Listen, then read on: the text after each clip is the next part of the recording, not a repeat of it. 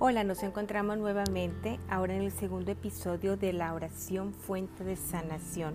En este episodio vamos a poder ver un mundo interior que tenemos para ver y poder meditar sobre nuestros pensamientos y emociones.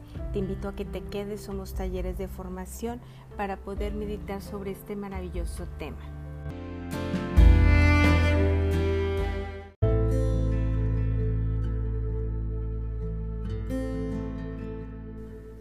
Nuestro mundo interior.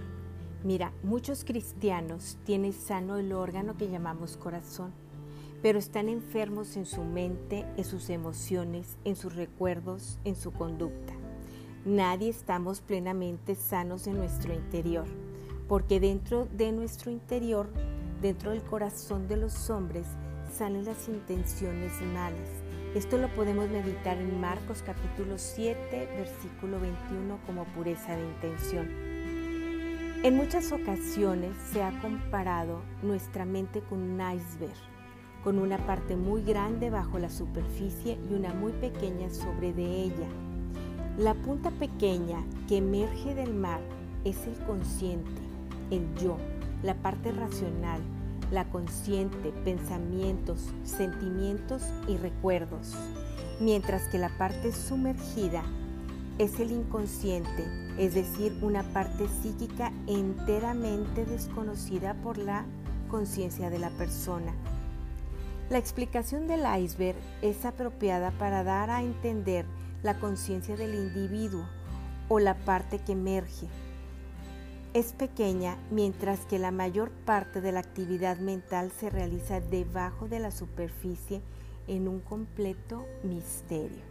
La ciencia dice o distingue tres planos de la mente humana, el consciente, el subconsciente y el inconsciente.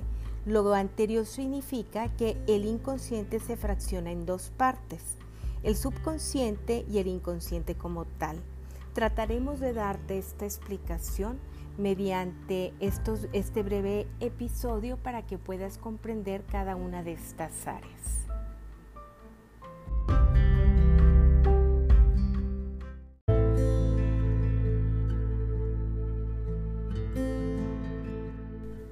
La mente es la parte del alma donde radica el temperamento, el entendimiento, las motivaciones, la memoria, el conocimiento, el pensamiento, la razón, la inteligencia, el aprendizaje y demás características que describen a la persona.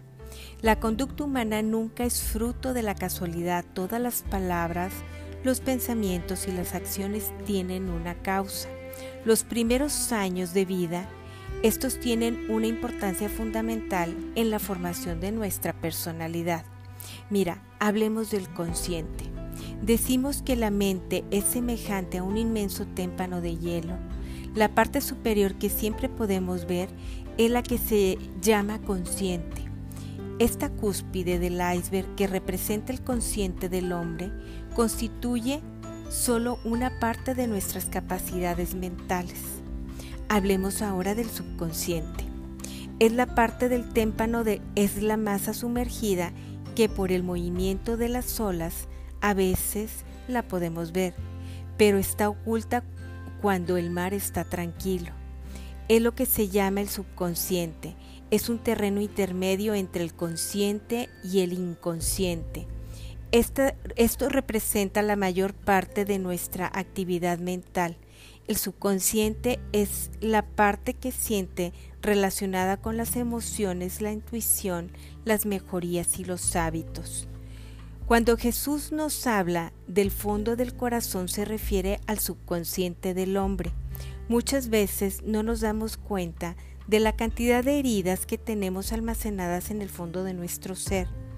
Cuánto dolor reprimido, cuántos pesares, hemos acumulado en el tiempo de nuestra existencia. Tal vez hemos reprimido el dolor, pero aún ahí sigue. ¿Cuántas veces hemos oído a las personas decir, mientras siga ahí, debajo, en el fondo, sin causar problemas, pues que ahí se quede, no representa ningún cuidado? Desgraciadamente no podemos reprimir estos dolores, heridas y pesares de nuestra vida, porque en algún tiempo si van a manifestarse y en algún tiempo van a salir de alguna forma física o emocional y causar dificultades. Mira esta cita que nos da el Señor esta tarde para poder meditar de Mateo 12, 34, capítulo 12, versículo 34, donde dice, porque de lo que rebosa el corazón habla la boca. Hay ocasiones que nos sorprendemos en nuestro comportamiento porque perdemos el control de nosotros mismos y explotamos de alguna manera en alguna situación determinada.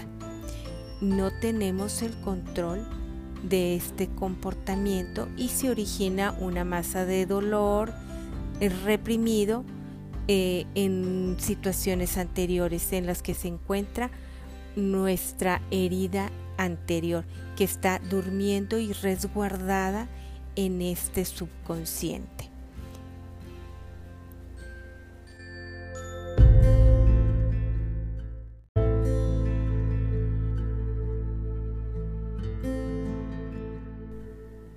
Ahora voy a hablarte del inconsciente. El gran volumen del témpano es el que está por debajo del agua. No se ve, es lo que se llama el inconsciente. Es el más oscuro y complicado sistema. Es oscuro porque nada podemos saber de él de una manera directa.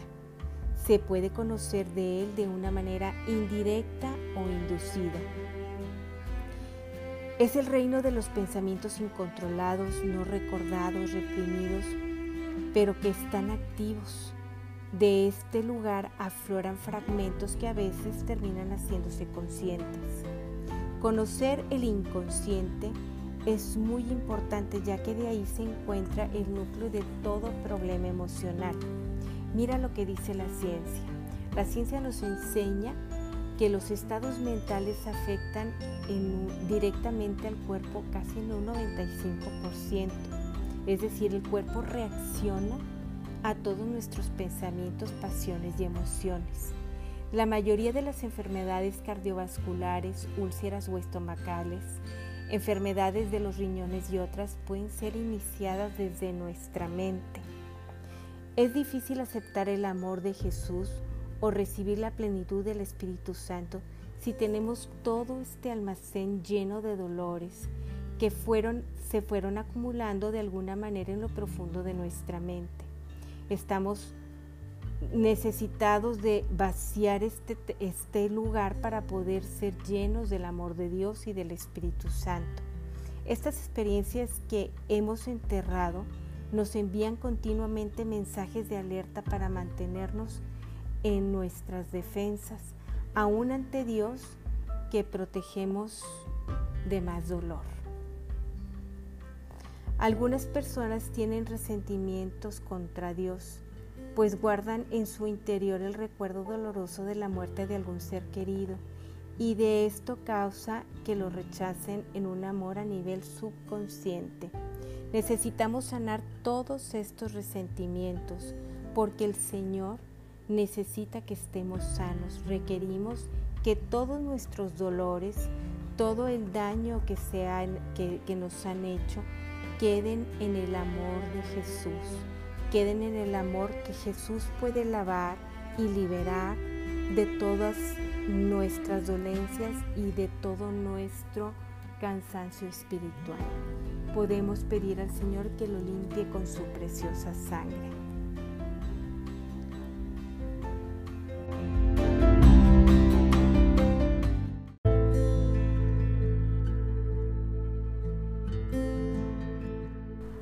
Mira, escucha esto. El amor de Dios puede lavar y liberar todas las cosas que impiden que tengamos una plenitud de vida. Lo que experimentamos durante los primeros años de nuestra existencia puede sentar las bases de la forma de ver la vida hasta el fin de nuestros días, ya que la personalidad se estructura dentro del comienzo de nuestra vida. Sobre esta base se edifica todo lo demás como pensamientos, sentimientos y conductas que persisten a través del tiempo y de las situaciones o circunstancias. Sabemos que no hay dos personalidades iguales y todos somos diferentes. Los trastornos de nuestra personalidad suelen tener su origen en las experiencias traumáticas sufridas desde pequeños. Como la mente es una grabadora, todo lo que hemos vivido, todo lo que hemos experimentado, todo lo que hemos sufrido lo tenemos guardado dentro de nosotros. Está vivo y tiene poder. De niños somos como el cemento fresco, tan frágil que una vez puede venir y posar su, su pie o su pata y dejar una huella en nosotros. Pero ya endurecido esto, ni un elefante puede venir a, a, dejar su pisada o alguna marca a pesar de su gran peso. Así nuestra vida tiene una situación ahí por resolver. Nuestra vida pudo haber sido arruinada para siempre por una experiencia traumática sufrida desde la niñez ya que estos recuerdos pueden, eh, pueden quedar grabados en una base para toda la vida.